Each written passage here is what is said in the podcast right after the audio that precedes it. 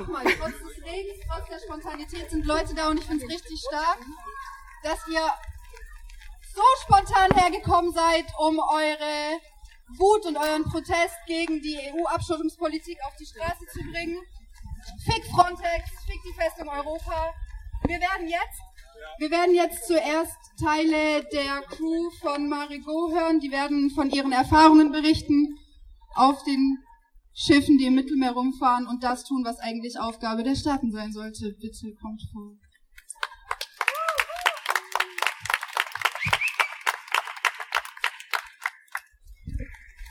Das Mittelmeer als Raum.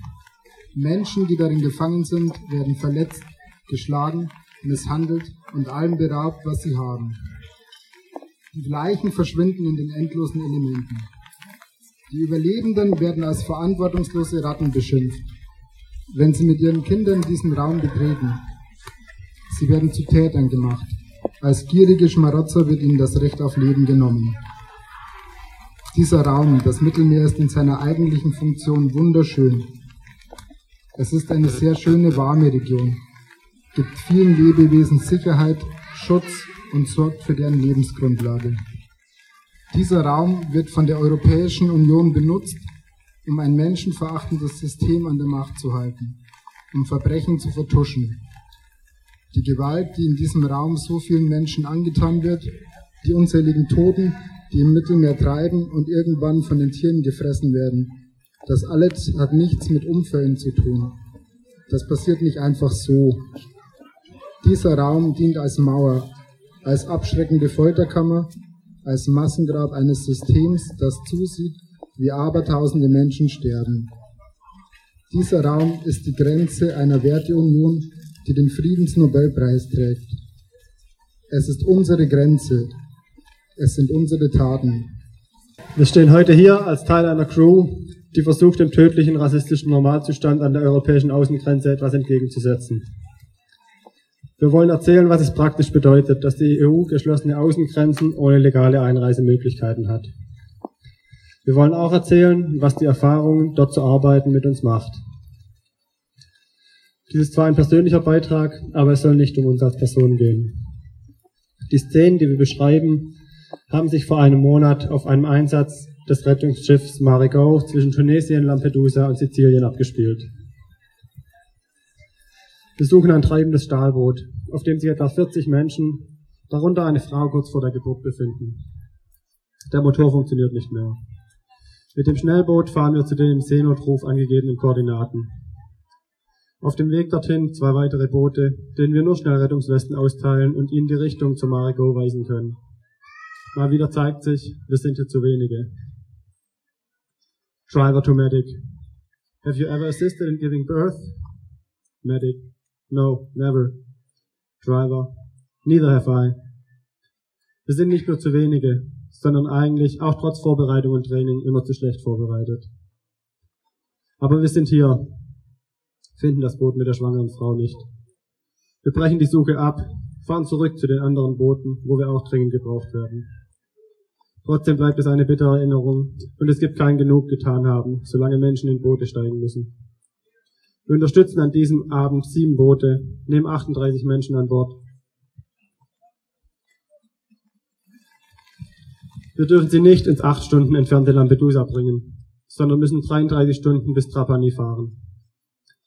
Am nächsten Tag, auf halber Strecke, hören wir über Funk wieder zahlreiche Notrufe, einer mit einem Neugeborenen an Bord. Vermutlich hat die Frau, die wir gestern nicht fanden, auf dem Boot entbunden.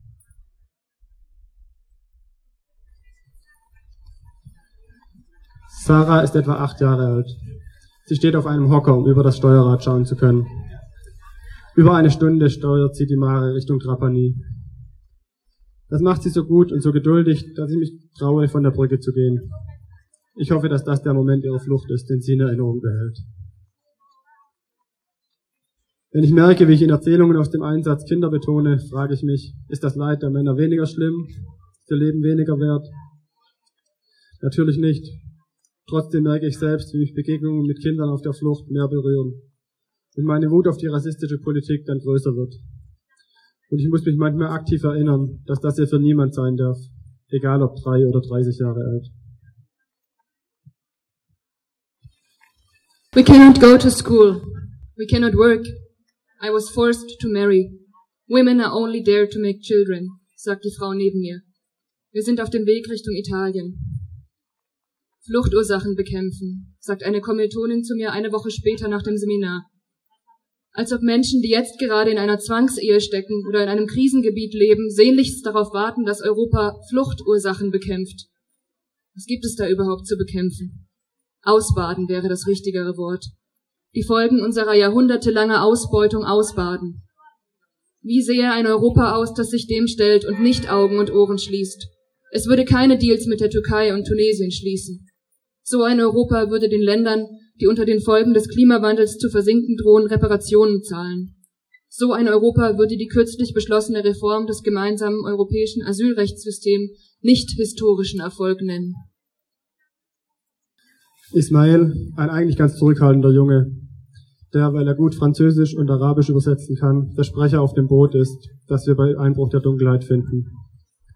Wir haben kaum noch Rettungswesten, so dass nur noch Kinder und manche NichtschwimmerInnen welche bekommen. Ismail übersetzt, erklärt und redet und sorgt somit dafür, dass die Stimmung an Bord ruhig genug blieb, dass wir die Menschen an Bord nehmen können. Die Menschen auf dem Meer sind keine unglücklichen Opfer der Elemente. Für uns sind sie WiderstandskämpferInnen gegen eine rassistische und mörderische Grenzpolitik. Die Krise ist keine Naturkatastrophe. Sie wurde durch politisch, politische Entscheidungen und fehlende Menschlichkeit aktiv herbeigeführt. Und sie wird nicht durch Rettungsschiffe gelöst werden. Aber es gibt Momente voller Kraft, etwas zu verändern. Wir hatten gerade 15 Menschen aus dem Wasser geholt, auf ein italienisches Küstenwachschiff gebracht und waren zurück an einem Stahlboot, wo die Stimmung sehr angespannt war. Die italienische Küstenwache schlug vor, einfach abzuwarten. Ein weiteres Schiff würde in etwa einer halben Stunde kommen. Für uns ist Abwarten und sich auf die Küstenwache verlassen keine Option. Deshalb kommt vom Schnellboot die Ansage, Italian Coast Guard, Italian Coast Guard, we will take the people on board now. So machen wir es dann. Kurz darauf der Funkspruch von uns. Italian Coast Guard, Italian Coast Guard, we will come alongside and you take the people on board. Auch das klappte und fühlte sich stark und machtvoll an.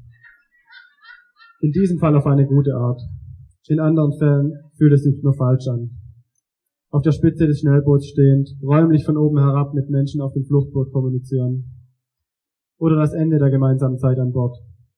Wir sind in Trapani angekommen. Auf der Pier stehen 20 unfreundlich dreinblickende Cops, klopfen sexistische Sprüche, versuchen auch während die Leute bei uns an Bord sind, erste Fragen zu sogenannten Schleppern zu stellen.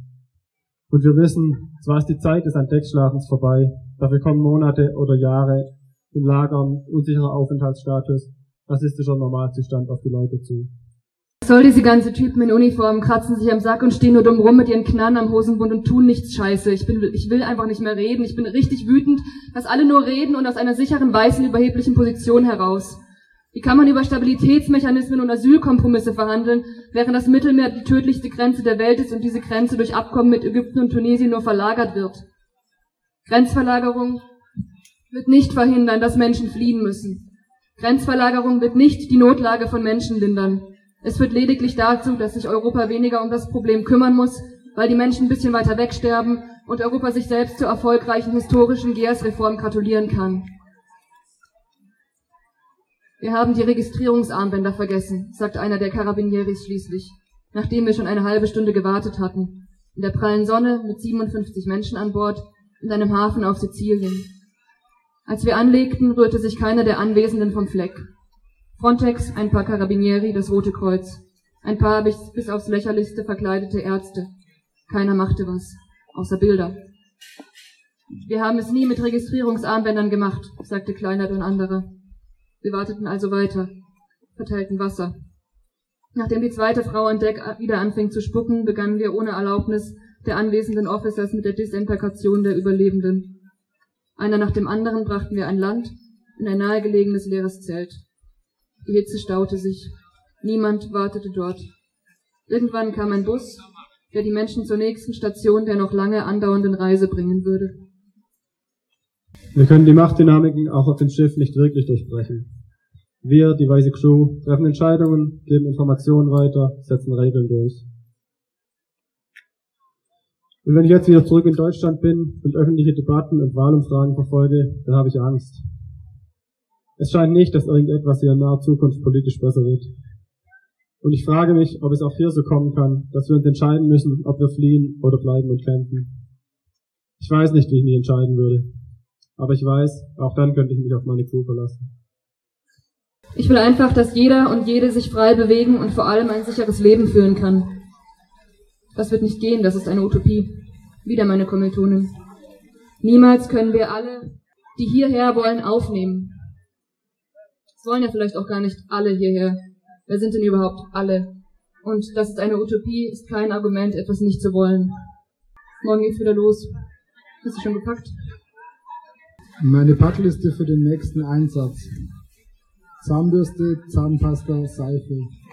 Ein Handtuch, Kleidung, Kopfhörer, meinen deutschen Reisepass, drei Malbücher und Buntstifte für Kinder, fünf Flaschen Desinfektionsmittel, drei schwarze Leichensäcke.